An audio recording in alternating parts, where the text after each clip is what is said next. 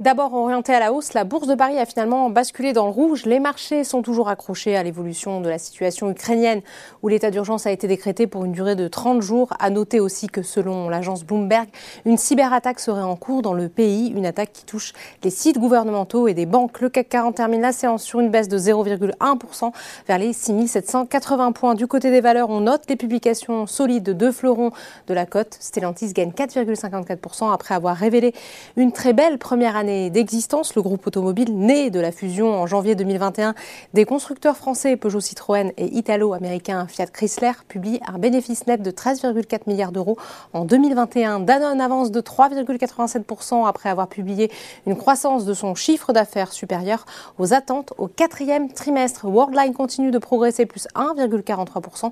Lundi, le groupe a décollé de plus de 10% après l'annonce du rachat de l'activité de terminaux de paiement par le fonds Apollo. À l'inverse, Renault est toujours source d'inquiétude en raison des tensions géopolitiques.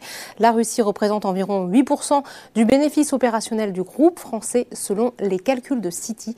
Le titre lâche 4,27%. Il est lanterne rouge de l'indice sur le SBF 120. Valneva rebondit. Corian progresse aussi avant la publication ce soir de ses résultats annuels.